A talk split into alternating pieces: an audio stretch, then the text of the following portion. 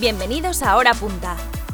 En medio de las prisas y el estrés de los lunes, te ofrecemos un breve espacio para enfocar la semana.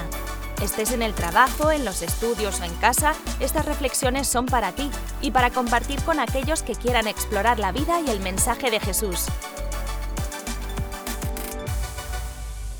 ¿Alguna vez has escuchado el término gracia? ¿Te has preguntado qué significa la gracia? A lo mejor lo has escuchado en algún himno, en alguna canción, o piensas que es un término un poco bíblico, además de usarlo en el contexto de fulanito, qué gracia tiene o qué gracioso. ¿De dónde viene esta palabra gracia? Cuando leemos la Biblia, encontramos que tenemos dos definiciones para esta palabra. En el Antiguo Testamento tenemos la palabra gen, y en el Nuevo Testamento tenemos en el griego la palabra charis. Ahora, cuando leemos en el Antiguo Testamento, la palabra gracia eh, significa una benevolencia o magnanimidad, un favor inmerecido dado hacia aquel que demuestra una actitud de humildad para recibirlo. Tiene una connotación de que aquel que recibe gracia necesita recibirlo con una actitud de, humildad.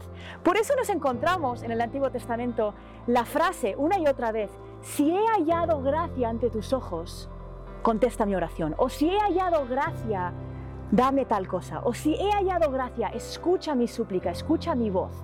Hacía falta una gracia para recibir, una humildad para recibir esa gracia. Ahora, ¿por qué hacía falta humildad? Cuando leemos el Antiguo Testamento nos encontramos que el adjetivo que más se repite para describir a Dios es la palabra santo. Vemos vez tras vez Dios santo, santo, santo, santo. Cuando llegamos al Nuevo Testamento nos encontramos otro adjetivo. El adjetivo más usado en el Nuevo Testamento para describir a Dios es la palabra Padre. Ahora, ¿significa que estos son dioses diferentes?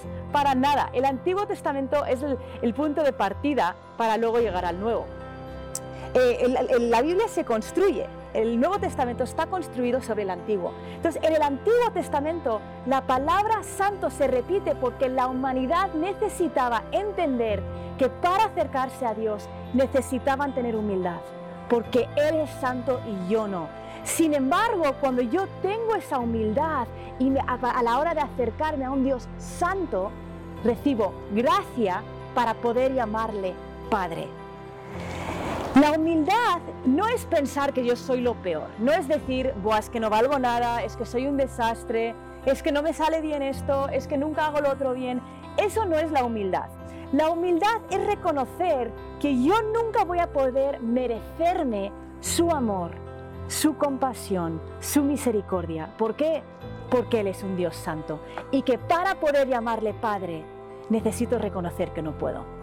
Si leemos el Sermón del Monte, que se encuentra en Mateo 5, 6 y 7, nos encontramos en este pasaje el gran Sermón del Monte. Ahora, a lo mejor no has escuchado el término Sermón del Monte, es básicamente el discurso más famoso de Jesús.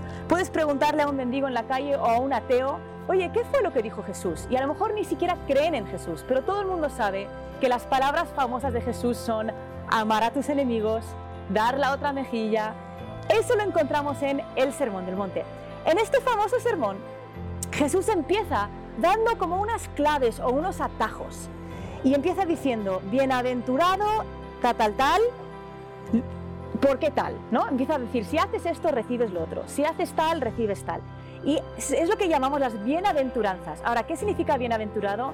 En nuestro vocabulario moderno significa feliz. Feliz si haces esto porque recibes lo otro. Feliz si haces tal. Y empieza a dar como estos atajos. Y dice, feliz o bienaventurados los que lloran porque serán consolados. Felices o bienaventurados los que muestran misericordia porque recibirán misericordia. Y dentro de estas bienaventuranzas, de repente dice, Bienaventurados los pobres en espíritu, porque de ellos es el reino de los cielos. Es como que dice, oye, si lloras te van a consolar, si muestras misericordia la vas a recibir. Pero si eres pobre en espíritu vas a recibir todo, es el mayor atajo. Ahora, ¿qué significa ser pobre en espíritu? Ser pobre de bolsillo, sabemos lo que significa. Significa que no tienes, ¿no? Si eres pobre económicamente, no tienes dinero. Si eres pobre en espíritu, simplemente significa que no tienes nada que ofrecer. Es la misma actitud de humildad la que necesitaba la gente para acercarse a este Dios santo en el Antiguo Testamento, que nosotros hoy que le podemos llamar Padre. Jesús dijo, Bienaventurado, feliz eres cuando te das cuenta que no tienes nada para ofrecer, porque es entonces que vas a poder recibir gracia.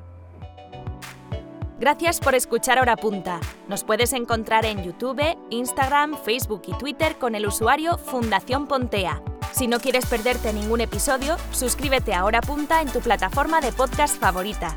Agradecemos que nos dejes una reseña para ayudar a que este podcast siga creciendo. ¡Hasta pronto!